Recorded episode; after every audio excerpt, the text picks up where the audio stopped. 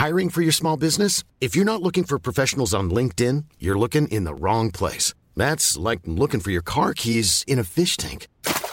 LinkedIn helps you hire professionals you can't find anywhere else, even those who aren't actively searching for a new job but might be open to the perfect role. In a given month, over 70% of LinkedIn users don't even visit other leading job sites. So start looking in the right place. With LinkedIn, you can hire professionals like a professional. Post your free job on linkedin.com slash people today. Bonjour à tous, il est 14h, bienvenue sur CNews, c'est la parole aux Français. On vous donne la parole au sujet notamment des actions contre la réforme des retraites. Une nouvelle journée de mobilisation est prévue mardi alors que les manifestations d'hier ont été émaillées de tensions dans différentes villes de France comme Paris, vous voyez ici les images. Conséquence de cette contestation, la visite du roi Charles III a été reportée. Nous y reviendrons également. Avant cela, on commence par le journal. Mickaël Dorian. Bonjour Mickaël. Bonjour. Ah, Mickaël, je suis désolée de vous interrompre, mais on va écouter Emmanuel Macron qui s'exprime depuis Bruxelles. Lié euh, justement aux protestations euh, en raison de la réforme des retraites en France. À partir du moment où hier soir, l'intersyndicale a annoncé une nouvelle journée de mobilisation mardi et que la visite du roi était prévue de lundi à mercredi, je pense que nous ne serions pas sérieux et nous manquerions d'un certain bon sens à proposer à Sa Majesté le roi et à la reine consort de venir faire une visite d'État au milieu des manifestations. Et donc, comme nous avons beaucoup d'amitié, de respect et d'estime pour euh, Sa Majesté le roi et la reine consort et pour le peuple britannique, j'ai pris l'initiative ce matin de l'appeler et de lui dire quelle était la situation. À partir du moment où il y avait cette journée qui avait été décidée, le bon sens et l'amitié nous conduisent à proposer un report ce qui eût été détestable pour le peuple britannique comme pour nous-mêmes, c'est au contraire que nous essayons de maintenir comme si de rien n'était, avec des incidents à la clé. Donc il faut organiser ça quand le calme sera revenu. Et donc nous avons proposé que, au début de l'été, en fonction de nos agendas respectifs, nous puissions ensemble caler une nouvelle visite d'État qui corresponde à la fois à la manière de bien recevoir le nouveau roi et la reine consort, et de le faire dans des conditions qui lui permettront de profiter de la France, Paris comme Bordeaux. Je serai moi-même présent à son invitation à la cérémonie de couronnement. Bonjour, Julien Gasparuto, France Télévisions. Pour prolonger la, question de mon confrère britannique, euh, vous vous êtes exprimé mercredi et depuis on assiste à un regain de mobilisation, de violence. À l'évidence, votre message est mal passé. On vient d'en parler. Vous êtes obligé de reporter la venue du roi Charles III, est-ce qu'aujourd'hui c'est la rue qui dicte votre agenda? Est-ce que vous êtes empêché de gouverner? C'est d'ailleurs une interrogation qu'on a aussi entendue dans des délégations étrangères depuis le début de ce sommet. Merci. Merci de votre question. Je ne crois pas du tout. D'abord, il y a sur euh, la réforme des retraites un chemin démocratique qui doit se poursuivre. C'est le travail du Conseil constitutionnel et sa décision.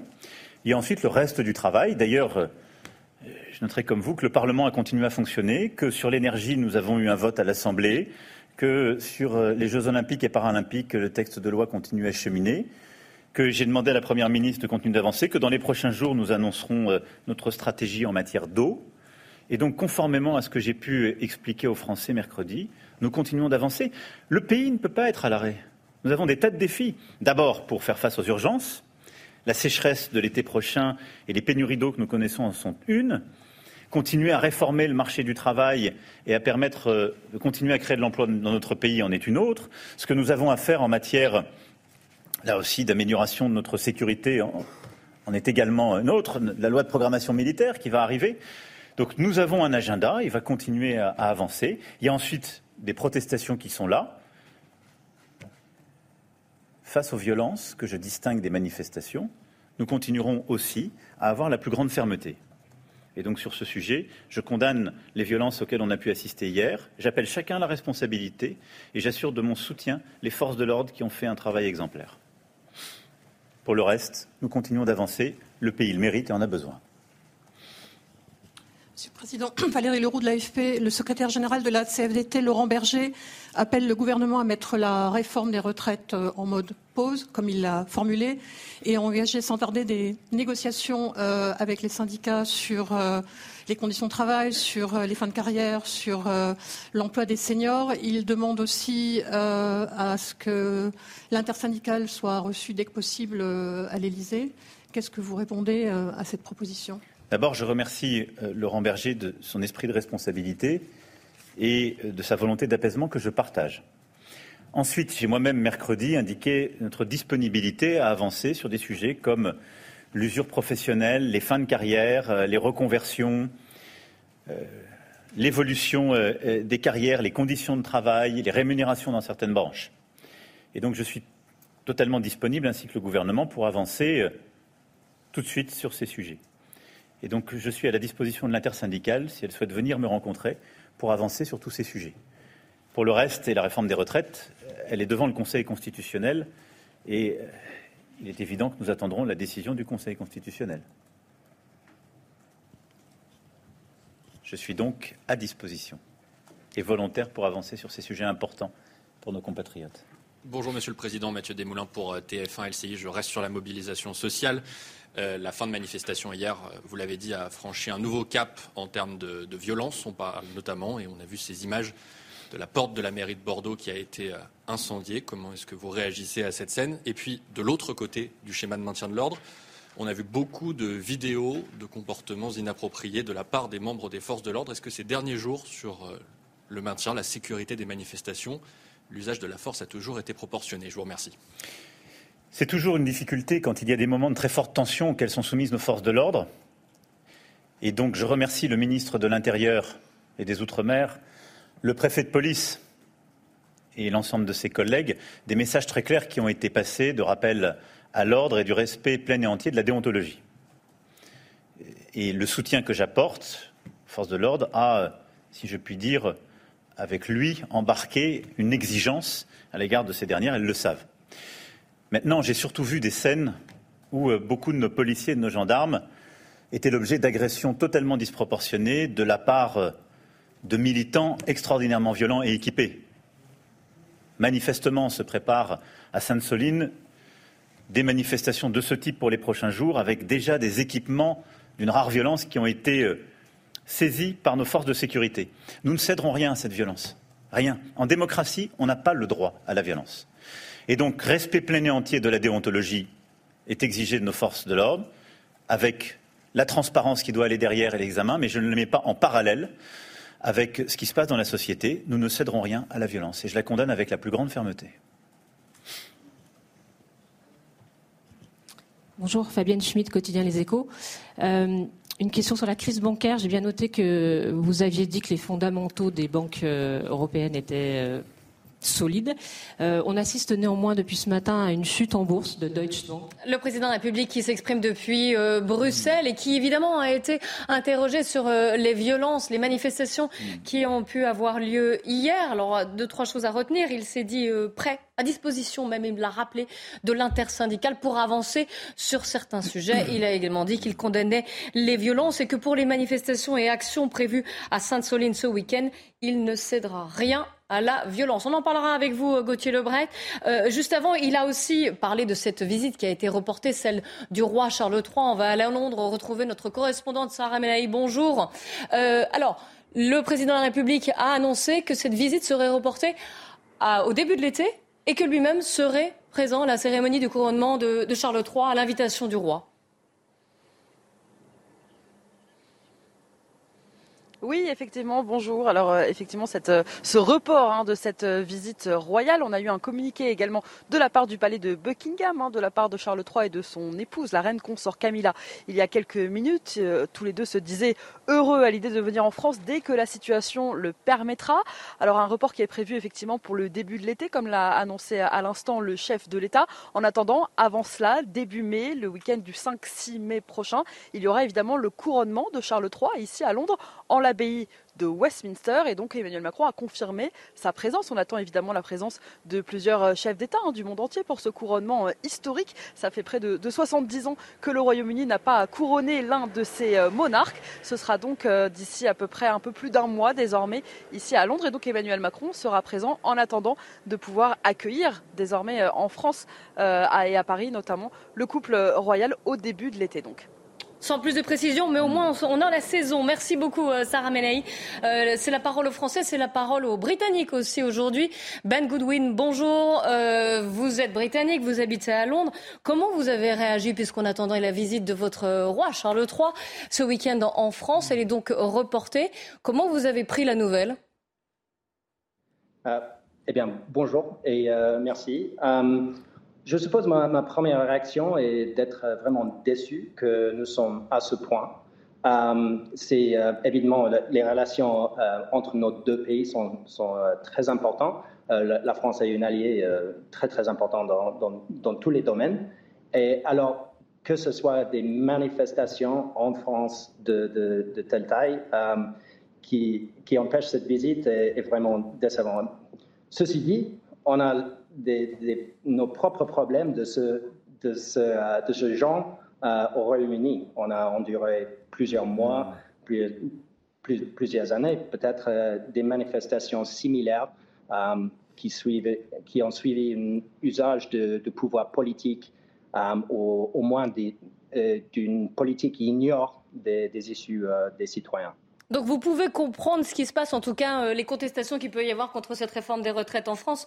Néanmoins, est-ce que vous pensez que c'est un peu humiliant peut-être, soit pour Emmanuel Macron, soit pour le roi, d'ailleurs ça vous nous dire, ce, report de, la visite d'État? Oui, je, dirais que c'est humiliant, mais en fait euh, de ça, on, doit, j'imagine comme euh, chef d'État, euh, que on a des, vraies issues plus qu'une humiliation de, soi. on, a, on doit gérer des, intérêts des citoyens. Alors, je ne suis pas très sympathique au, président, je suppose, de cette humiliation. Ceci sont ses responsabilités de, vraiment écouter les, citoyens. Mais aussi, je comprends, il y a, vraiment des, questions de réforme de l'État euh, qui existent et, nous, propres, euh, nous aussi, on, des, mêmes, des mêmes issues qui mm. sont. Euh, ceci tombe, ne, tombe pas totalement dans la responsabilité des politiciens. Quelle image est-ce que vous avez de la France en ce moment depuis Londres, puisque vous avez certainement vu les images de, de feux, d'actions violentes, de poubelles qui s'entassent dans les rues de la capitale mm. Comment est-ce que c'est vu depuis Londres? Euh, encore, c'est triste. C'est vraiment triste. Et pour moi, personnellement, j'ai une sympathie euh, avec l'état de, la France et, euh, les, crises populaires, les, crises des citoyens, les crises de démocratie. Et je, vois la France comme, comme un pays miroir du Royaume-Uni. alors, je peux être déçu, mais aussi je suis concerné pour, pour le Royaume-Uni aussi. On l'entend bien. Merci beaucoup en tout cas Ben Goodwin d'avoir euh, témoigné euh, pour nous, pour CNews depuis euh, Londres sur la visite d'État du roi Charles III qui n'est pas annulée, donc qui est reportée certainement au, début de l'été. Merci beaucoup and good afternoon évidemment à tous les Britanniques qui peut-être nous regardent. Je suis en compagnie d'Éric de Ritmaten, de Philippe Bilger et donc de Gauthier Lebray. On l'a vu, on l'a entendu, Gauthier, le président de la République a pris la parole au moment de, voilà, de son discours lors de cette conférence de presse qui était organisée depuis le Conseil européen de Bruxelles. Il a forcément été interrogé sur les événements en France. Euh, quelques annonces quand même à retenir, un message important. Oui, alors première annonce, principale annonce, et qui fait, euh, qui n'est pas du, coup du même ton que lors de son interview euh, il y a deux jours. Il est prêt à recevoir l'inter-syndical. Ça fait suite à l'interview de Laurent Berger, qui a appelé de la CFDT, qui a appelé à mettre cette réforme en pause et à l'ouverture de euh, de négociation. Donc euh, Emmanuel Macron, tout en rappelant que le texte est au Conseil constitutionnel avant promulgation, il faut qu'il soit validé par le Conseil constitutionnel et que le texte suivait son cours euh, démocratique, donc il ne recule évidemment pas sur sa réforme des retraites, mais il est prêt à ouvrir sa porte à Et je rappelle qu'il y a une semaine, l'intersyndicale avait demandé à être reçu par Emmanuel Macron et qu'il avait apporté une fin de non-recevoir. Je rappelle également que lors de son interview, il s'en est pris à euh, Laurent Berger euh, de la CFDT, lui disant qu'il n'avait pas fait de proposition euh, face à cette réforme des retraites. Alors Laurent Berger avait tweeté aussitôt, avec un tweet assez énervé, déni et mensonge, puisqu'il rappelait notamment qu'il avait fait des propositions au moment de la réforme à point et qu'il était favorable à cette réforme à point. Donc depuis l'interview d'Emmanuel Macron, depuis 48 heures, les, comment dirais-je, les relations avec les syndicats s'étaient encore détériorées. Encore, détériorées. Donc ça c'est pour le changement changement de ton avec l'intersyndicale qui est vraiment euh, très important. Il y a vraiment un changement de ton, une inflexion de la part du chef de l'État. Il est prêt à recevoir l'intersyndicale. Et un mot rapidement sur évidemment la visite de Charles III, puisqu'il en a été question. Euh, donc il a dit effectivement qu'il recevrait Charles III au début de l'été. Et pourquoi en fait c'est euh, reporté? Parce qu'il y a une nouvelle journée de mobilisation mardi et le dîner à Versailles devait avoir lieu lundi soir. Vous imaginez un peu euh, l'image que aurait été donnée, qui aurait été donnée à Versailles lundi soir en recevant fastueusement Charles III à la veille d'une nouvelle journée de mobilisation. Évidemment, ça aurait pu énerver renforcer, pourquoi pas, les cortèges et être récupérés politiquement par les opposants d'Emmanuel Macron. Ces mobilisations, on en parle évidemment. La parole aux Français. Euh, nous sommes avec euh, Antoine qui est enseignant et qui a manifesté hier. Ah, non, on va donner la parole à Emmanuel Macron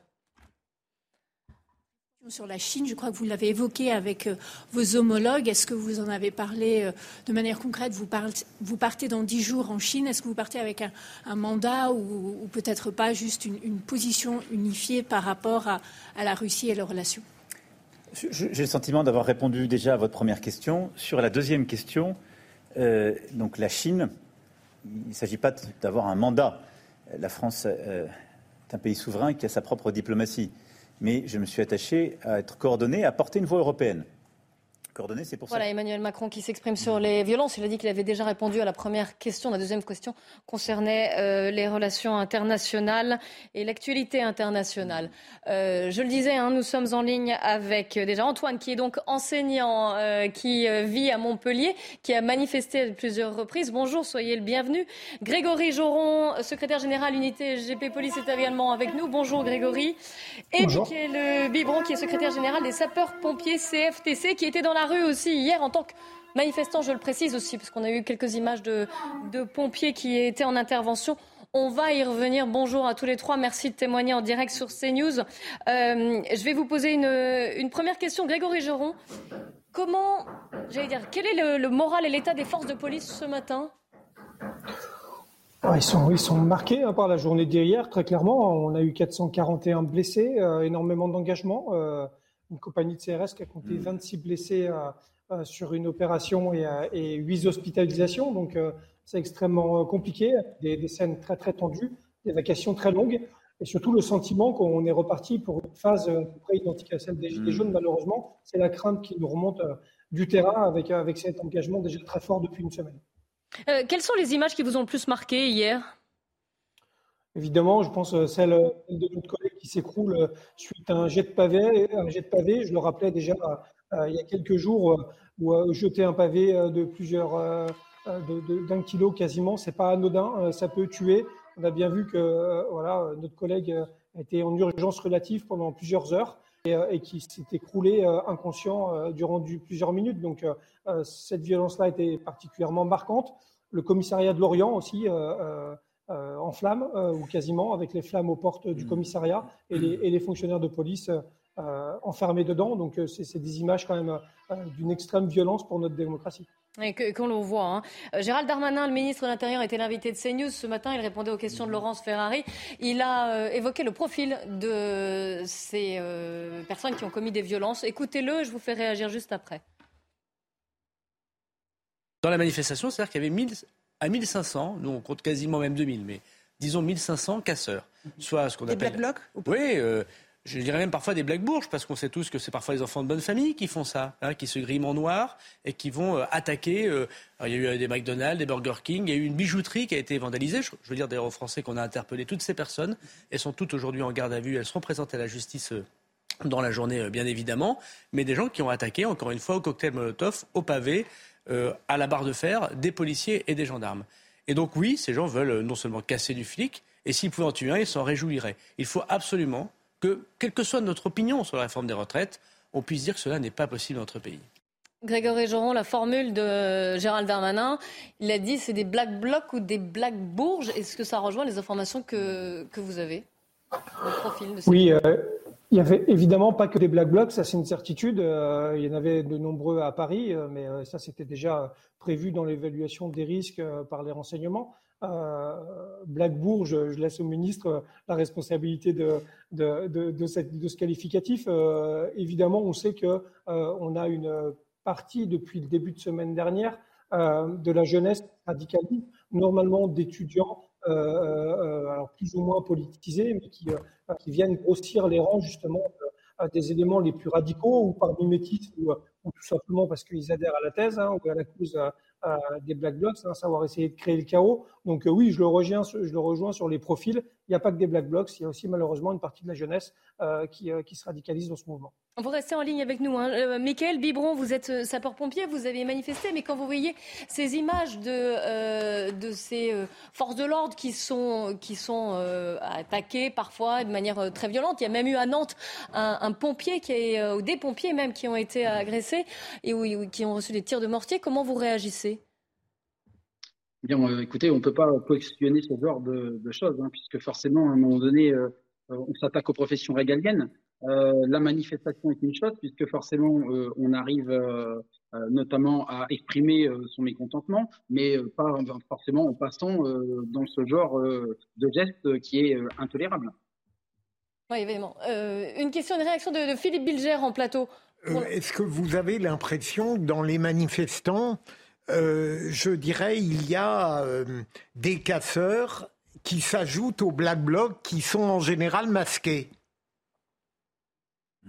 alors, difficile, hein, c'est euh, mon homologue euh, Grégory Joron. Ah oui, alors la question était peut-être pour Grégory Joron, plus que, plus que pour vous. On va en donner la parole à Grégory Joron, qui sera peut-être plus à même de, de répondre. Mais Mickaël, vous restez en ligne avec nous. Grégory Joron? Oui, oui, c'est tout à fait ça. On a, les Black Blocs clairement identifiés et malheureusement euh, euh des, jeunes hein, particulièrement, alors actifs, jeunes actifs ou, étudiants qui viennent, s'ajouter à, ces groupes, très identifiés et très identifiables. Et, euh, euh, c'est une réalité. Et c'est constaté hier à Paris, comme à Rennes, comme à Nantes et malheureusement comme à Lorient, par exemple. À Montpellier, Antoine, euh, la manifestation, c'est le, cortège, en tout cas selon le, préfet de l'Hérault, c'est déroulé, je cite, globalement bien. Mais est-ce que vous aussi, vous avez constaté une sorte de radicalisation, qu'on allait vers quelque chose, vers plus de colère en fin de compte? Écoutez, je vais vous retourner la question et, simplement, euh, je vous remercie de l'avoir posée, mais euh, la, radicalisation, elle a, ses sources dans la violence exercée par l'institution même, la violence à la fois symbolique, les signes, les doigts d'honneur, tout ça qu'on a pu voir de la part du ministre de la Justice, et puis tout le reste, les sanctions à des députés parce qu'ils avaient un mot de travers là aussi, il y a eu euh, deux poids, deux mesures. Et puis, euh, le fait que le président lui-même n'écoute pas, n'écoute pas le message. Or, ce qu'on entend dans la rue, c'est quel est le message, mais, mais c'est quoi le message qu'on donne aux jeunes? Travaille, consomme et ferme ta gueule. et en réalité, ces actions violentes parfois? Comment? Vous comprenez ces actions violentes quand vous voyez les images de ce qui s'est passé, par exemple, à Paris, mais on a cité aussi euh, que ce soit Lorient ou même euh, Bordeaux, la porte de la mairie qui a été incendiée. Est-ce que vous le comprenez? Avant, avant, même, avant même de donner, euh, de rentrer dans la poétique des affectus, c'est-à-dire dans ce que je ressens moi personnellement, vous tournez en boucle toujours les mêmes images mais il y a aussi du côté des manifestants. j'ai vu, moi, j'ai regardé sur les réseaux hier soir jusqu'à minuit. Il y a une jeune fille qui s'est fait écraser le visage. Euh, il y a un monsieur euh, âgé qui était par terre. Euh, il y en a un autre qui s'est fait marcher dessus, piétiné par un policier. Il y a une femme qui a eu le pouce arraché également. Oui, oui, mais c'est aussi pour ça qu'on vous donne la parole. Vous, vous constatez. Oui, monsieur je, respecte tout à fait, je respecte le corps des, CRS qui, qui, sont des fonctionnaires, voyez-vous, mais ce que je ne, ce que je n'accepte absolument pas, c'est l'amalgame euh, comme quoi la violence viendrait du peuple. La violence vient de ce gouvernement qui, a instauré une monarchie constitutionnelle. Alors oui, euh, vous allez loin, mais est-ce que vous êtes d'accord, euh, par exemple, avec Philippe Martinez, qui dit que Emmanuel Macron a jeté un bidon d'essence sur le, justement sur le feu, même pas de l'huile, il dit un bidon d'essence. Vous êtes d'accord, vous, êtes d'accord avec lui? Écoutez, Philippe Martinez, ce n'est pas vraiment une, euh, référence. Hein. Je l'ai entendu parler d'Olivier Matteux à la télévision, euh, comme quoi c'est un nouvel adhérent de la CGT. Euh, je ne suis pas d'accord du tout avec la façon de mener la CGT. La CGT, c'est 400 entreprises et c'est des gens qui se mobilisent avec la Fédération syndicale mondiale. Ça n'a rien à voir avec Philippe Martinez. Philippe Martinez, c'est un clown de l'Union européenne qui, après le volet retraite, s'apprête à mettre en place le volet travail ça va ah, quand même assez très dur contre le secrétaire général de la CGT quand même. Alors je sais qu'il lui reste quelques jours à la tête du mouvement, mais quand même. C'est pas un fanfaron, ce type-là, un fanfaron. Ah oui, vous êtes donc ça veut dire que vous êtes sur une ligne, vous seriez et vous, vous aimeriez voir à la tête des CGT quelqu'un de plus, plus radical mais bien sûr, mais pas plus radical. Quelqu'un de plus ferme dans ses positions syndicales. D'accord, on va continuer d'en parler. Hein. Grégory Joron, Mickaël Bibon et Antoine, vous restez bien sûr en ligne avec nous. Et puis on rejoindra aussi, on sera en ligne avec des commerçants qui ont eu euh, euh maille à partir, avec des, avec des, qui ont eu dû subir, qui ont subi pardon, des dégradations. C'est après la pub. On se retrouve à 14h30. Et puis n'hésitez pas, si vous voulez témoigner, nous envoyer des photos, des vidéos, témoins au pluriel at cnews.fr. A tout de suite. À 14h30 sur CNews, on commence par le Flash Info avec Adrien Spiteri. Emmanuel Macron s'est exprimé depuis Bruxelles. Le président participe à un conseil européen en pleine crise sociale. Le pays ne peut pas être à l'arrêt, a-t-il déclaré. Il se dit également à disposition de l'intersyndicale qui appelle à une dixième journée de mobilisation ce mardi. Un nouveau week-end de manifestations contre les méga-bassines dans les Deux-Sèvres. 7000 à 10 000 personnes sont attendues selon les autorités, dont 1500 éléments radicaux. 3200 gendarmes et policiers sont mobilisés. Le ministre de l'Intérieur Gérald Darmanin craint une manifestation violente. En octobre dernier, 61 gendarmes avaient été blessés. Et puis le roi Merlin veut céder ses magasins présents en Russie. Une annonce faite ce vendredi par le groupe français, plus d'un an après le début du conflit en Ukraine. L'opération doit permettre de préserver les emplois des 45 000 collaborateurs. Elle sera soumise à l'approbation des autorités compétentes en Russie. Bonjour, la parole aux Français euh, sur les, euh, à propos de la mobilisation qui a eu lieu hier, une mobilisation où il y a eu un regain à la fois de manifestants et de violences. Catherine, bonjour, vous êtes serveuse, vous travaillez au restaurant Clémentine à Paris, un restaurant, ben, vous allez nous raconter d'ailleurs ce qui s'est passé hier. Ça fait, ça fait 30 ans que vous travaillez dans ce restaurant. Racontez-nous la journée d'hier, racontez-nous ce que vous avez vécu. Eh bien, euh, hier, nous avons fait notre service du midi à peu près correctement. Il y a eu déjà un départ de feu. Il faut dire que nous avons une rue semi-piétonne dans lesquelles euh, sont euh, stockées bah, les poubelles qui ne sont pas ramassées depuis dix jours. Nous profitons aussi des poubelles des autres rues puisqu'elles sont en travaux. Donc ça fait un amas énorme d'immondices. Et hier midi, déjà, on a eu un départ de feu. Donc la fumée m'a interpellée puisque j'étais en salle. On est sorti avec des seaux, on a appelé les pompiers. La, police euh, à roller est venue nous voir. Ils voulaient que ce soit déblayé, mais vu les événements euh, après, euh, ils n'avaient pas le temps de faire déblayer par des, services particuliers.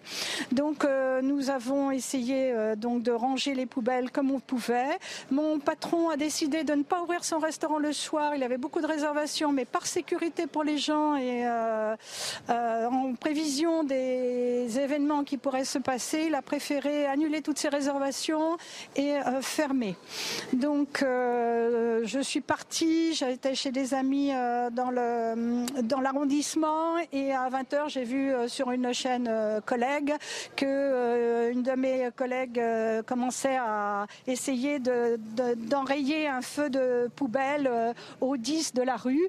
Donc je suis revenue ventre à terre pour essayer de donner un coup de main et là c'était c'était un bel incendie euh, qui avait pris, en sachant que ce sont des, une, rue étroite, que les bâtiments, il y a beaucoup de bâtiments du, fin du 18e, donc en structure bois et avec des façades en bois. Donc s'il y a un feu, ça prend très vite, euh, ça prend très vite des proportions euh, catastrophiques. Voilà. Vous, êtes choqué par ce qui s'est passé, parce que vous avez vu justement et vécu? Ben, écoutez, euh, mon patron l'avait euh, pas prévu, mais on savait qu'il y aurait des, comme la manifestation passait juste à côté, qu'il y aurait sûrement des, dommages collatéraux. Hein. Donc, euh, et puis vu la de poubelle qu'on avait, une, flamèche, une personne qui passe, ça pouvait, ça pouvait dégénérer, puisqu'on avait déjà eu le problème le midi. Vous comprenez ces actions ou vous avez du, mal à les accepter? Non, moi je comprends tout à fait euh, les manifestations, etc. Maintenant, euh, les actions euh, des feux de poubelle partout, j'entends que les gens soient énervés et mécontents. Maintenant, ça n'apporte pas je pense, grand-chose. Ça, ça hum, permet que les gens soient euh, euh, vindicatifs les uns avec les autres et, c'est un petit peu dommage. Mais bon, je comprends tout à fait les revendications. Je comprends le, droit de grève. Je suis tout à fait euh, d'accord avec le droit de grève. Maintenant, peut-être que dans certaines il faudrait un service minimum, ce qui aurait peut-être évité qu'on ait euh, ces dégâts, puisqu'il y a quand même euh, un immeuble qui a, pris euh, feu et qui qu'on a on a été obligé d'évacuer tout le monde et bon les gens étaient vraiment stressés et se sentaient en péril. Euh, est-ce que vous avez un, fort impact sur, le, sur la clientèle, sur les personnes qui viennent dans votre restaurant? Est-ce que vous le constatez sur votre chiffre d'affaires que depuis quelques semaines, le restaurant a plus de mal justement à faire venir les gens? Alors, euh, c'est une restauration traditionnelle, donc euh, avec c'est un vieux vieux restaurant des années 1900, donc on a une clientèle de, touristes, d'étrangers, et c'est vrai que les euh, qu'on a perdu depuis depuis trois semaines, depuis que bah, les gens se, la grève des poubelles, etc. Maintenant, voilà, c'est comme ça. Hein. Je, peux comprendre que les gens hésitent à, venir chez nous, à Paris ou même en France, vu ce que ce qu'ils entendent au niveau des médias vous êtes stoïque en tout cas. Merci beaucoup, hein, Catherine. Mais que ça aille mieux. Oui, bah ben, Merci à vous. Voilà. Merci d'avoir témoigné. Merci beaucoup à Anne-Isabelle Tollet et Léo Marcheguet pour la, mise en image. Quelques chiffres quand même, Eric, sur l'impact sur les commerçants. L'impact, oui, écoutez, il est très important. Hein, d'après euh, l'Alliance du commerce, hein, c'est quand même du, moins 20% en moyenne en France, hein, aujourd'hui, de baisse d'activité. Et on arrive dans des villes comme Rennes à moins 60% quand même. les chiffres viennent juste de tomber. À Nantes, moins 66% pour l'activité. Vous vous rendez compte? Bordeaux, moins 30%. Voilà les chiffres de l'Alliance du commerce. Et puis, euh, on en parlera tout à l'heure, euh, vers 15h15. C'est aussi l'assurance. Comment ça se passe pour l'assurance? Parce que vous avez aujourd'hui un véritable problème. Quand il y a des dégâts comme ça, l'assurance peut jouer, mais quand vous avez une perte d'activité, il n'y a pas ou très très peu d'assurance. Il faut que l'État intervienne, comme pour le Covid, et mettre la main à la poche pour compenser les pertes. La chronique éco, c'est à 15h15. Voilà, c'est à 15h15 la chronique éco, je le, des détails. pour le petit Comment bien s'assurer Comment bien s'assurer? Allez, nous sommes en ligne avec toujours à Grégory Joron, Mickaël Bibron et Antoine. Alors Antoine, vous êtes enseignant, vous êtes à Montpellier. Mickaël Bibron, vous êtes secrétaire général sapeur-pompier CFTC. Grégory Joron, secrétaire général unité SGP. On va revenir euh, quelque peu sur les violences, notamment avec Sandra Buisson. Mais juste avant, Mickaël Bibron, puisque vous êtes sapeur-pompier, euh, vous, vous avez manifesté Hier, et certainement d'ailleurs, vous, vous, allez nous le dire, euh, les, euh, les, autres, les autres, durant les autres journées d'action et de mobilisation. Mais expliquez-nous pourquoi on voit justement beaucoup, autant de pompiers se mobiliser contre cette réforme. Alors aujourd'hui, effectivement, j'ai manifesté hier hein, pour la neuvième journée. Je serai certainement présent également sur la dixième journée ce mardi. Euh, aux côtés de l'intersyndicale. Euh, d'ailleurs, que je salue euh, au passage, notamment pour l'organisation de la manifestation, puisque en marge de la manifestation, malheureusement, on a eu des débordements, mais pendant la manifestation, dans le cortège de la manifestation, il n'y a pas eu de débordement à l'intérieur, puisque forcément le parcours était sécurisé hein, aussi également. D'autre part, il est vrai que nous, nous manifestons, euh, non seulement donc pour notre personnel administratif et technique, mais aussi pour les sapeurs-pompiers. Pourquoi? Bah Parce que tout simplement, on a un report d'âge, malgré euh, effectivement qu'on soit euh, considéré en profession catégorie active. C'est un emploi qui donc qui représente un risque particulier ou des fatigues exceptionnelles. Donc c'est pour ça qu'effectivement on est catégorisé en catégorie active, mais c'est une fausse catégorie active pour chez nous. Je m'explique, c'est-à-dire que dès l'instant où on rentre dans les cinq années de bonification, c'est-à-dire qu'on peut partir cinq ans avant l'âge légal de départ en retraite. Donc 64 ans, moins 5, si demain on doit partir, ça sera 59 ans. Aujourd'hui, c'est 57 ans, puisqu'on prend pas les deux, on prend forcément les deux ans euh, supplémentaires comme la retraite aujourd'hui euh, pour l'ensemble en fait des professions. Si ce n'est qu'aujourd'hui, on est euh, embêté puisque sur ces cinq années-là, la, la, bonification, en fait, elle est retenue sur notre salaire à hauteur d'1,8% mensuellement. Donc, ça veut dire que cette bonification des cinq ans, pour partir avant puisqu'on est en catégorie active, n'est pas prise en charge en fait par nos employeurs, puisque nous, on est fonctionnaires publics territoriaux. Et donc, forcément, on a les problèmes euh, dans les territoires, notamment euh, de financement, euh, de financement sur les services départementaux et d'incendie de secours.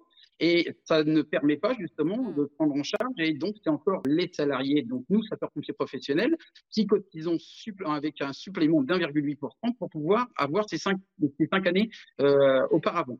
On comprend bien votre présence d'ailleurs, et on le voit sur les images, hein, votre présence. Bon, alors là, on voit un pompier en, en action là, qui n'était pas dans la manifestation, mais on a vu au précédemment des images de, des pompiers qui manifestaient et qui étaient plutôt salués, applaudis par, euh, par la foule de manifestants qui étaient, on les voit ici. Hein. On, on, voit passer des pompiers, je ne sais pas si vous y étiez à ce moment-là sur les images, mais en tout cas des pompiers qui sont salués et applaudis par les, par les autres manifestants en soutien et en solidarité à, avec ce que vous nous avez expliqué justement sur le, le cap très particulier des, sapeurs-pompiers.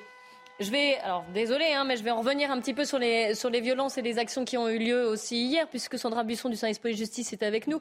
Sandra, est-ce qu'on peut faire un point, une sorte de bilan de, de des actions d'hier, des violences? Des actions, puisqu'il y en a eu euh, à Paris, mais aussi euh, sur différents points du territoire, et qui ont donné lieu à 457 interpellations et euh, qui ont fait 441 blessés chez les policiers et les gendarmes à, l'échelle du territoire. Rien que pour la CRS 22 qui était déployée à Nantes, il y avait 26 policiers blessés dans cette unité. Alors pourquoi? Parce qu'il y a plus de violence des casseurs, mais aussi parce que les policiers allaient au contact très vite sur ces individus, plus de contacts, donc plus de blessés. À Paris, sur un cortège majoritairement pacifique hein, de 119 000 personnes selon le ministère de, de l'Intérieur, il y avait 1500 euh, casseurs qui étaient là, selon Gérald Darmanin, pour, je cite, casser du flic. Ils ont aussi dégradé euh, des mobiliers urbains, comme on l'a vu sur euh, nos images. Plusieurs centaines d'incendies ont, été allumés, au moins 103 interpellations à l'échelle de Paris. Gérald Darmanin qui note une radicalisation d'une petite partie du mouvement. Selon nos informations en région, les violences arrivent de plus en plus tôt euh, dans les manifestations. Et en ce qui concerne le profil euh, des individus euh, violents, certains contacts nous disent qu'il y avait effectivement des casseurs professionnels en très grand nombre, hein, la grande majorité, mais qu'ils ont vu aussi un peu de jeunes, des lycéens, des étudiants qui ont participé à des incendies ou à des dégradations.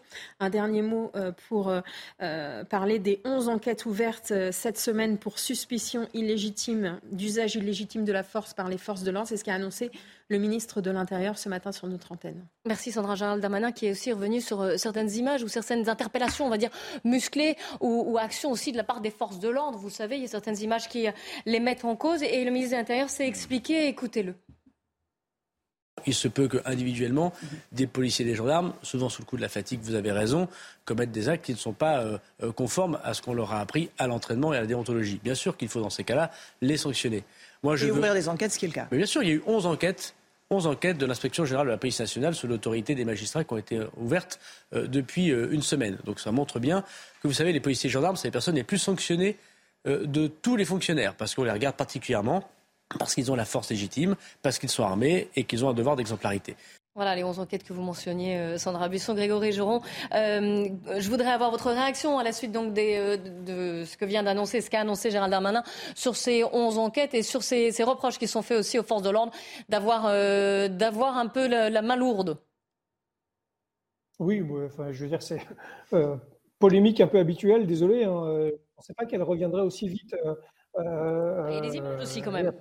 Il y a des images, évidemment. Il n'y a pas de sujet, d'ailleurs. Et, j'ai été euh, de ceux qui, euh, euh, qui, évidemment, et je suis toujours de ceux qui, qui, qui ont une parole assez claire là-dessus. On a en effet le monopole de la force légitime. On a en effet, par le fait, une responsabilité extrêmement grande. Et, et, on a, en effet, le devoir de s'expliquer et de rendre des comptes si, malheureusement, on a un usage de la force qui est disproportionné ou, illégitime. Et là-dessus, il n'y a aucun sujet.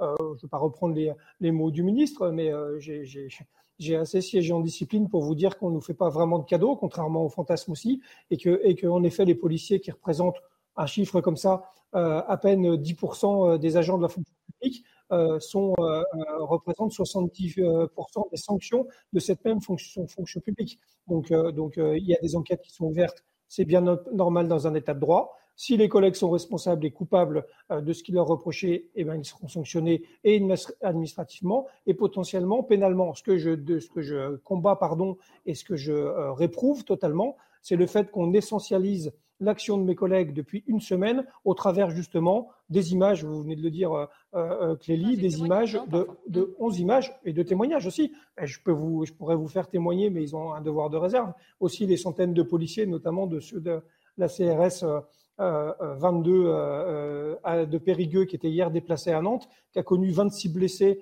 en, une heure, dont 8 hospitalisés, par exemple. Qu'est-ce qu'ils vous disent, par exemple, justement? Dites-nous. Comment, comment ils, ont ils ont vécu cette, cette journée? Comment c'est? Ah bah, extrêmement difficilement. Vous imaginez quand vous êtes pris à partie par une pluie de pavés et que vous voyez 26 collègues tomber qu'encore une fois, 8 sont transportés à l'hôpital, que vous tirez 400 grenades euh, et, et, que vous ne savez pas exactement si vous allez pouvoir rentrer entier chez vous. Oui, pardon, euh, je ne compare pas les violences parce que je pense que c'est pas très malin. Non, il y a côté comparaison ne, ne, voilà, ne voilà, voilà, exactement. Donc euh, il y a en effet des violences qui sont euh, euh légitimes parce qu'il y a un cadre légal et c'est notre notre action et notre métier que malheureusement de devoir en user. Quand ce cadre légal ne semble pas respecté, il y a des enquêtes et, et les policiers sont très conscients, conscients de ça. Et la majeure partie des policiers évidemment, ne cautionne pas euh, des violences gratuites. Après, je suis désolé, je le répète aussi assez régulièrement, c'est toujours très facile de critiquer l'action de mes collègues. Je l'ai déjà dit sur votre chaîne il n'y a pas longtemps, euh, les fesses bien au chaud, assis sur un canapé en train de manger des bonbons ou du chocolat, et de se dire, mais mince, comment, comment se fait-il qu'ils mettent un coup de matraque de trop? Eh ben, J'invite tous ces commentateurs du dimanche à mettre un casque, à passer 15 heures en stress et, et, à être agressé quasiment en permanence, et après, euh, euh, malheureusement, garder à chaque fois ses nerfs. On demande aux policiers de réagir d'une manière extraordinaire face à des, à des, à des, à des, comment dire, à des, à des événements qui le sont tout autant. Donc, euh, donc oui, malheureusement, des fois. en colère, hein, on, comprend, c'est le, travail aussi. Mais oui, mais c'est, mais parce qu'en fait, hein, d'avoir j'ai, l'impression que la police, on a, enfin, on lui, retire de facto, enfin, on retire de facto à mes collègues euh, euh, le droit d'être humain et donc forcément d'être faillible. Je dis pas que ça excuse les choses, je dis simplement que ça les explique. Et je rappelle aussi que pour la pire des crapules, on individualise les choses, on les recontextualise. S'il vous plaît, alors je ne parle pas à vous, hein, madame, mais s'il vous plaît, euh, ayons au moins la décence de le faire aussi pour mes collègues qui sont engagés sur le terrain face à ce genre d'événement. Le message est passé et c'est aussi pour ça qu'on vous donne la parole, pour avoir les, deux côtés, les deux points de vue, d'ailleurs. je voudrais avoir votre réaction, Philippe Bilger, parce que on, a dit, enfin tout à l'heure, vous avez entendu Antoine, enseignant qui est manifestant à Montpellier, qui a dit, mais finalement, quand on parle de ces violences, la faute, elle vient du gouvernement. C'est le gouvernement qui a jeté l'huile sur le feu. C'est le gouvernement qui a attisé ces violences, qui les, qui les entraîne. Vous, quelle lecture en faites-vous On ne peut pas dire ça. Dieu sait que le président de la République, depuis mercredi dernier, ne semble pas comprendre la psychologie collective du peuple.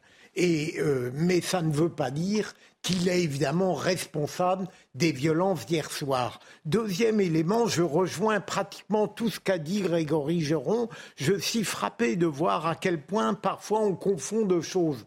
La police a le monopole de la force légitime, et les violences illégitimes, lorsqu'elles sont commises, d'une part sont rares, doivent être poursuivies lorsqu'elles sont établies, et rien de pire que de mettre sur le même plan comme on le fait très souvent, les comportements policiers avec les comportements agressifs de ceux qui les attaquent. C'est une euh, erreur du raisonnement et du droit. Mais pour le reste, si vous me le permettez, Clélie, euh, j'en profite pour euh, non pas répondre à Gauthier Lebray, mais j'ai été frappé par Emmanuel Macron tout à l'heure, qui semblait prendre acte mais j'allais vous poser la ah, question. non, mais justement, j'allais vous poser la question. Est-ce que vous avez l'impression qu'il a fait évoluer un petit peu son discours, comme on l'a vu là depuis Bruxelles, en tendant la main finalement aux syndicats, en disant mais je suis à leur disposition, je suis prêt à les recevoir pour avancer. Il a fait évoluer un double titre. D'une part, il semble prendre acte, au moins implicitement, de l'échec de son intervention de mercredi. Parce que lorsqu'on a vu ce qui s'est passé hier, évidemment, il ne peut pas ne pas avoir conscience de l'effet délétère d'une intervention qui n'a pas parlé de ce que voulaient les Français. Et deuxième élément, et là je me permets de compléter ce qu'a dit Gauthier excellemment, c'est le fait que, en général, le président n'aime pas réagir sous la pression. Hier, au fond, très rapidement aujourd'hui, il admet qu'il est prêt à rencontrer l'intersyndicale, alors qu'en général, selon son habitude, il laissait passer du temps. Donc ça veut dire qu'il a un peu changé. Michael Bibran, une question, puisque vous êtes sapeur-pompier quand même. Vous êtes manifestant, mais vous êtes sapeur-pompier. Quand vous voyez ces actions violentes, quand vous voyez, euh, par exemple, des, euh, des, manifestants qui ont un, geste ou même qui jettent quelque chose à l'encontre des forces de l'ordre, est-ce que vous appelez au calme dans la foule? Vous avez quand même une, une, stature, une autorité Bien sûr, euh, bien sûr. On ne va pas cautionner forcément ce genre d'événement. D'autant plus qu'on a du débordement, notamment avec les feux de poubelle, qui, sont, qui restent un feu poubelle classique, mais qui peut effectivement être très dommageable, notamment par la projection des aérosols contenus par cette poubelle, mais aussi par les propagations. Donc, on ne peut pas cautionner ce genre de débordement. Et bien évidemment, on va rester plutôt pacifique euh, essayer de se faire entendre, puisque le président euh, visiblement euh, veut souhaiter euh, nous recevoir pour pouvoir essayer de nous entendre cette fois, et, ou moins, du moins nous écouter. donc non, on ne peut pas cautionner ce genre de débordement en matière des professions régaliennes, y compris de mon collègue des forces de l'ordre, de mon collègue Grégoire Duron, bien évidemment. Donc ça vous est arrivé de dire ah non, attendez, ne faites pas ça, calmez-vous, alors que vous étiez à côté des manifestants? Mais bien sûr, mais bien sûr, puisque de toute façon, c'est pareil. Hein, on a euh, effectivement les forces de l'ordre qui sont impactées aussi également, euh, notamment par euh, justement cette réforme des retraites. Donc, on a aussi des forces de l'ordre qui font partie des manifestants, et on est bien évidemment à leur côté et on restera solidaires. Grégory Joron, le président Emmanuel Macron a annoncé que la visite du roi Charles III, visite d'État, hein, était repoussée parce qu'elle avait lieu ce week-end et notamment avec un, dîner prévu à, Versailles lundi soir qui, en termes d'image, aurait peut-être choqué euh, à la veille d'une nouvelle, une dixième même journée d'action de mobilisation. 4000 euh, policiers gendarmes étaient prévus pour sécuriser cette visite d'État. J'imagine que c'est peut-être, enfin vous allez nous le dire, un, soulagement du côté des, forces de l'ordre de ne pas avoir à gérer en plus une visite d'État? Oui, clairement. C'est plutôt une bonne nouvelle. Une bonne nouvelle pour mes collègues d'abord, puisqu'en effet, ça allait ajouter une charge supplémentaire euh, sur leurs épaules, euh, déjà, bien fatigués depuis, une bonne semaine. Euh, qu'on avait déjà des notes internes qui prévoyaient 100% de présents sur cet événement. Donc imaginez bien que l'enchaînement allait être compliqué. Et puis je prendre un peu, un peu le sujet de manière euh, un peu plus large. Je pense que c'est pas non plus une mauvaise nouvelle. Euh, euh, alors on peut avoir deux lectures, mais en tout cas pour l'image qu'on pourrait donner à l'instant T et vu la séquence de notre pays à l'endroit du, du, du, du, roi Charles III. Vous, vous êtes plutôt favorable à ce report de, ce, de, cette visite d'État. Une question peut-être de Philippe Bilger pour Grégory Joron ou pour Michael Bibron d'ailleurs. Est-ce qu'on a perdu Antoine, malheureusement hein Non, tout à l'heure, euh, évidemment, j'ai posé une question à Michael Bibron en oubliant qu'il participait à la manifestation, et, mais apparemment, il a eu aussi un rôle d'apaisement. Est-ce que vous pensez que euh, ces désordres, ces violences, vont euh, se terminer ou est-ce que vous êtes partisan, comme l'intersyndicale semble le dire, de la faire durer, de les faire durer? Alors, euh, les mouvements et les, les rassemblements, euh, bien évidemment, on va continuer à les faire durer. Euh, par contre, on ne peut toujours pas durer avec cette violence. C'est pas possible, puisque je vous dis, il y a trop de conséquences dommageables derrière, notamment pour nos collègues de la police, mais aussi pour nos sapeurs-pompiers, puisque ce qu'on voit comme image parisienne, ça c'est aussi, ça c'est aussi, comment dirais-je, provoqué aussi dans les provinces. Et forcément, c'est une sursollicitation de notre profession, euh, de nos missions. Et pendant ce temps, euh, on mobilise forcément du personnel qu'on ne peut pas mettre ailleurs sur le quotidien. Est-ce que vous pensez que ces actions violentes ne vont pas euh, éloigner une partie de l'opinion publique du mouvement? Non, je ne pense pas, puisque on a encore vu justement hier lors de la mobilisation, il y avait énormément de manifestants. Euh, je dirais que c'est un petit groupe compte tenu et comparé euh, au nombre en fait, de manifestants qu'il y avait dans le cortège. Hmm. Grégory Géron, une, dernière question, puisque euh, ce week-end, la contestation semble se dire, déporter sur les, le mouvement, les bassines de Sainte-Soline. Est-ce que vous avez plus d'informations à ce, sujet? Il, y a, des craintes évidemment euh, euh, avérées, hein, de toute façon, de présence déjà d'Ultra et de Black Blocs sur zone. Euh, donc forcément, on s'attend là-bas aussi sur place à une séquence assez particulière. Alors sûrement avec nos collègues des escadrons de gendarmerie et mobiles en, en, première ligne et déployés fortement. mais, mais globalement, on, sait aussi malheureusement que certains ont fait le voyage, hein, parce que hier à Paris, il y avait des Black Blocs qui venaient de pays euh, voisins européens. Je pense qu'ils sont fait un week-end touristique, pardon d'être un peu cynique, euh, euh, en enchaînant la, la, manifestation à Paris et, et, et celle des, des bassines dans les Deux-Sèvres. Merci beaucoup à Grégory Joron et merci à, Mickaël Bibron. Merci à Antoine aussi, mais qui, on a eu un petit problème de, de liaison. Merci à vous d'avoir témoigné. Je vous rappelle que si vous voulez témoigner ou nous envoyer des images ou des photos, n'hésitez pas. Témoin au pluriel sans accent at cnews.fr. On se retrouve à 15h pour le grand journal de l'après-midi. À tout de suite.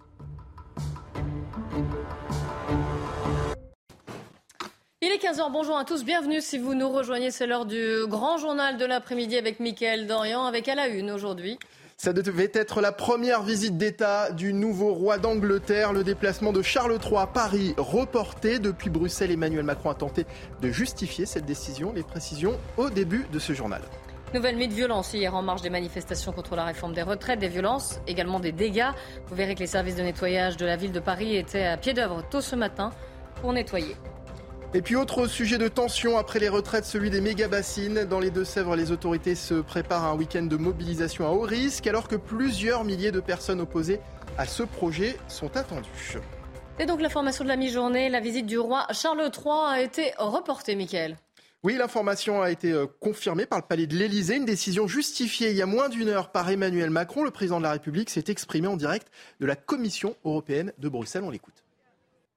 Je crois que vous voyez la situation liée euh, justement aux protestations euh, en raison de la réforme des retraites en France. À partir du moment où hier soir, l'intersyndicale a annoncé une nouvelle journée de mobilisation mardi et que la visite du roi était prévue de lundi à mercredi, je pense que nous ne serions pas sérieux et nous manquerions d'un certain bon sens à proposer à Sa Majesté le roi et à la reine consort de venir faire une visite d'État au milieu des manifestations. J'ai pris l'initiative ce matin de l'appeler et de lui dire quelle était la situation. À partir du moment où il y avait cette journée qui avait été décidée, le bon sens et l'amitié nous conduisent à proposer un report. Emmanuel Macron qui a également annoncé qu'une nouvelle date serait fixée au début de l'été. Le président de la République s'est aussi exprimé au sujet des manifestations et du mouvement de contestation contre la réforme des retraites. Il a assuré être à la disposition des syndicats, s'est même dit prêt à les recevoir et a également affirmé son soutien aux forces de l'ordre. Le pays ne peut pas être à l'arrêt. Nous avons des tas de défis. D'abord, pour faire face aux urgences. Donc, nous avons un agenda. Il va continuer à, avancer. Il y a ensuite des protestations qui sont là, face aux violences, que je distingue des manifestations. Nous continuerons aussi à avoir la plus grande fermeté. Et donc, sur ce sujet, je condamne les violences auxquelles on a pu assister hier. J'appelle chacun à la responsabilité et j'assure de mon soutien les forces de l'ordre qui ont fait un travail exemplaire. On reviendra hein, évidemment sur le, bilan de la nuit dernière. Juste avant, on va retourner en Angleterre, à Londres, retrouver notre correspondante Sarah Menahi. La euh, décision du report de la visite d'État du roi Charles III en France aurait été prise conjointement par les gouvernements français et britanniques, Sarah. Oui, tout à fait. On peut parler d'une décision conjointe, puisque décision a été prise de reporter cette visite suite à un coup de téléphone du président de la République ce matin au roi Charles III, vers 10h à peu près heure française. Euh, appel téléphonique donc qui a conclu hein, sur le report de cette visite. C'est le renseignement territorial qui aurait alerté l'Élysée du risque d'action coup de poing pendant la visite de Charles III, des informations qui auraient donc précipité cette euh, annulation, annulation euh, report en tout cas totalement acceptée par le palais de Buckingham, puisque depuis quelques jours de toute façon le palais hein, était inquiet de la situation, l'entourage du souverain euh, suivait la situation au jour le jour en prenant le pouls notamment du côté des autorités françaises. Et donc il a été décidé des deux côtés que le mieux pour l'instant en tout cas était de reporter euh, cette visite. Demande donc faite à l'initiative du chef de l'État Emmanuel Macron mais demande totalement acceptée euh, du côté du palais de Buckingham. Depuis quelques jours de toute façon ici au Royaume-Uni on parlait quand même d'un report. On voyait mal comment euh, le roi Charles III et, son épouse hein, la reine consort Camilla auraient pu dans de telles circonstances dans de telles conditions venir en France Merci beaucoup Sarah Menaï, correspondante CNews à Londres. Et on revient donc sur cette nouvelle nuit de violence hier soir en marge des manifestations contre la réforme des retraites. On va en parler avec vous, Sandra Buisson du service police-justice. Bonjour Sandra, le bilan euh, du ministère de l'Intérieur est lourd. 457 personnes interpellées, 441 policiers et gendarmes blessés. Effectivement, euh, 26 rien euh, que dans la CRS 22 qui était déployée à Nantes. On note aussi euh, la blessure du DDSP, directeur départemental de la sécurité publique à Lille, qui a reçu un pavé euh, sur la tête. Pour vous faire un point sur ce qui s'est passé à Paris dans un cortège majoritairement pacifique de 119 000 personnes selon le ministre de l'Intérieur. 1500 casseurs se sont invités pour, selon les termes de Gérald Darmanin, euh, casser du flic, dégrader du mobilier urbain et plusieurs euh, centaines d'incendies ont été déclenchés. Au total, 127 personnes ont été placées en garde à vue à Paris. Gérald Darmanin qui note une radicalisation d'une petite partie euh, du mouvement. En région, il est à noter que les violences arrivent de plus en plus tôt dans les manifestations et sur le profil, plusieurs contacts nous disent qu'il y avait des casseurs professionnels, bien sûr en très grand nombre, mais aussi un peu de jeunes, de lycéens, d'étudiants qui ont participé à des incendies ou des dégradations. Sandra, comment est-ce que les forces de l'ordre vivent cette situation sur le terrain? Je discutais euh, ce matin avec un, policier qui me disait que le niveau de tension est le plus élevé depuis le début du mouvement de la réforme euh, des retraites. On est revenu, me disait-il, au niveau euh, des violences de décembre 2018, au moment des Gilets jaunes, les manifestations sauvages. C'est d'ailleurs ce qui s'était passé le 8 décembre avec de multiples petits groupes qui avaient semé le désordre dans la capitale. Ce policier, il fait du maintien de l'ordre depuis 30 euh, ans il m'a dit hier c'était énorme, de l'ultra-violence. Ils ont commencé à casser dès le début dans le pré-cortège, me dit-il. Sur cet événement, on était en situation dépassée, même avec une organisation parfaite. On ne pouvait pas maîtriser. Cet homme a eu peur pour euh, ses collègues. Il m'a expliqué que, selon lui, ça va être compliqué si ça continue comme ça, à cause du niveau de violence, de l'intensité bien sûr, mais à cause de l'engagement quotidien aussi, très rare à ce niveau de tension. Hier, certains euh, des forces de l'ordre ont fait 16 kilomètres. Euh, il faut savoir qu'ils sont engagés dès le matin pour débloquer les sites qui sont bloqués. L'après-midi, ils enchaînent sur les manifestations euh, sauvages. Une source nous disait aussi que certains font 24 heures d'affilée. Merci beaucoup Sandra Buisson. La réaction à présent d'Anne Hidalgo. La maire de Paris s'est exprimée suite aux violences et aux heures d'hier soir. Elle est revenue notamment sur les nombreux feux de poubelle. Je vous propose de l'écouter. Nous avons vu donc sur euh, les marges du parcours euh, qui avait été euh, décidé par la préfecture de police, dans des petites rues, on pense rue Vivienne, on pense rue Saint-Marc notamment, mais aussi dans d'autres endroits, des feux de poubelle dans des rues très étroites d'ailleurs où ne peuvent pas passer les engins de collecte classiques hein, sur lesquels aujourd'hui sont déployés des euh, des engins euh, qui passent notamment euh, dans, ces petites rues et qui ont servi voilà, pour faire un incendie qui évidemment nous a beaucoup inquiétés. Et à noter que ce matin sur CNews, Gérald Darmanin a parlé de 903 feux de mobilier urbain ou de poubelles à Paris. Après les dégâts de nettoyage, retour sur ces nombreuses dégradations. Donc cette nuit dans les rues de la capitale, des dégâts qui ont rendu la tâche euh, difficile pour les services de nettoyage qui étaient à pied d'œuvre assez tôt ce matin. Corentin Brio. Hmm. Après une journée de chaos, c'est maintenant l'heure du nettoyage. Au lendemain des manifestations, qui ont lieu hier partout en France, la capitale, elle, n'a pas échappé aux nombreuses dégradations. Mais pour certains, cette manière d'exprimer la colère n'est pas légitime. Je réprouve tout ce qui est dégradation. La revendication est tout à fait légitime. On peut en être d'accord ou ne pas en être d'accord, mais elle est légitime. Simplement, elle doit respecter les règles. Des graffitis, des vitres brisées ou encore des poubelles et trottinettes calcinées. C'est une façon de se révolter qui peut pourtant paraître pour d'autres compréhensible. Moi j'ai plutôt la chance d'être sur euh, un contrat cadre avec un emploi dans le bureau, mais je vois des personnes qui ont travaillé des, des, charges lourdes, ce genre de choses.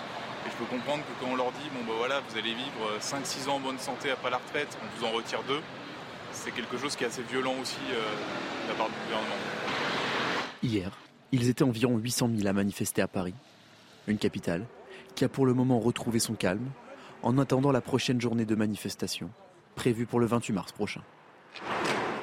Une soirée de manifestation qui a également engendré de nombreux dégâts et face à cette violence qui se répète, les commerçants, les, les restaurateurs notamment sont exaspérés. On voit ça avec Anne-Isabelle Tollet.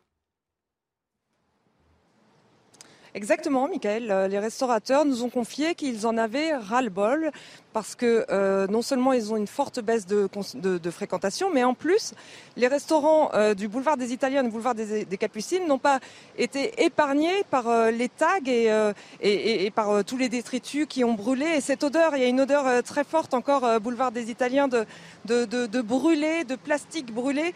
Et si on regarde dans le détail, il y a des boutiques et notamment des banques qui n'ont pas du tout été épargnées. Chaque banque a eu son lot de tags et de, vitrines brisées. Mais si on regarde cette banque, ils ont carrément, les casseurs, arraché euh, les lettres. Donc ils se sont hissés pour, euh, enlever les lettres dehors. Donc si on regarde de près en fait ce boulevard euh, des Italiens et des Capucines, eh on se rend compte que chaque mètre carré a été endommagé et qu'il faudra sans doute plusieurs semaines avant que ce quartier de l'Opéra reprenne les couleurs qu'elle avait avant. Merci beaucoup Elisabeth Tollet avec les images de Léo Marcheguet. La chronique éco, on va revenir également hein, sur les violences et les dégradations qui touchent les commerçants et les particuliers, les riverains aussi parfois. Et les assurances, Eric, ne les prennent pas toujours en charge. Il faut donc vérifier les contrats.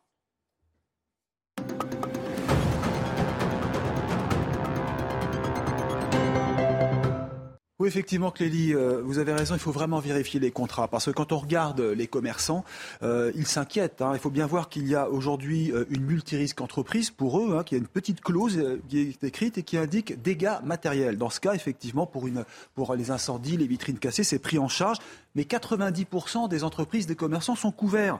Et pour le reste, eh bien non, parfois c'est oublié. Ça, c'est le premier point. Donc, je répète, pour les dégâts matériels. Mais ensuite, il y a les dégâts économiques. Et là, c'est par exemple la perte de clientèle. Je vous donne les chiffres qu'Alliance du commerce nous a donnés tout à l'heure. Euh, en France, actuellement, en moyenne, on est à moins 20% d'activité pour les restaurants, avec des pics à Rennes, moins 60%, Nantes, moins 66%, Bordeaux, moins 30%. Donc, vous le voyez, il y a vraiment une perte d'activité. Là, qui n'est pas couverte. Il faut donc pouvoir euh, se renseigner auprès euh, de votre compagnie d'assurance, prévoir. Donc sinon, c'est à l'État d'intervenir. Il devra vous aider le cas échéant, comme il l'a fait pour le Covid. Parlons maintenant des particuliers, parce qu'effectivement, hier soir, dans beaucoup de villes, il y a eu des gros dégâts, les flammes qui viennent dégrader les copropriétés.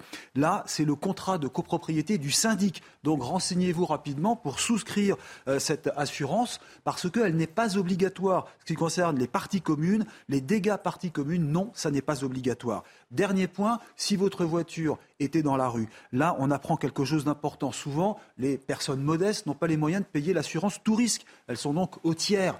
Et en cas d'incendie ou de dégâts sur votre voiture, vous ne serez pas couvert du tout. Seul le tout risque est pris en charge. Il y a quand même une exception pour les personnes très modestes, c'est la loi Sarkozy qui permet quand même un tout petit dédommagement. Mais les voitures, souvent, ont peu de valeur. Et en conclusion, les indemnités sont très basses. Merci Eric.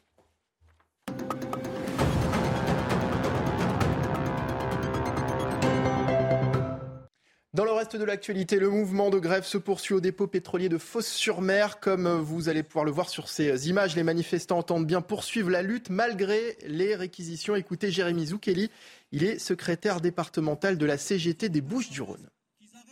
On est là pour euh, empêcher les camions de rentrer puisque on veut casser, la préfecture a décidé de casser le droit de grève.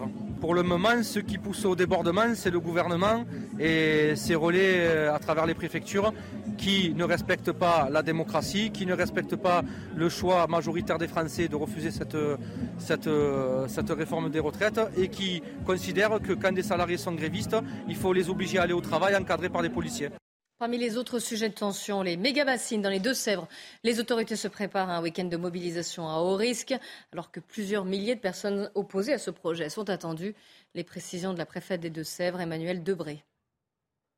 Euh, nous avons également euh, la crainte euh, qu'il y ait des activistes très violents, formés à la violence, venant de l'étranger, les organisateurs eux-mêmes ayant indiqué qu'ils étaient allés euh, chercher euh, des activistes euh, dans des pays voisins de la France. Des contrôles sont effectués en plusieurs points du territoire, mais évidemment ils sont particulièrement denses et resserrés en proximité. Mais nous travaillons en étroite collaboration avec les préfets des départements limitrophes, voire au-delà, pour combiner notre action de contrôle.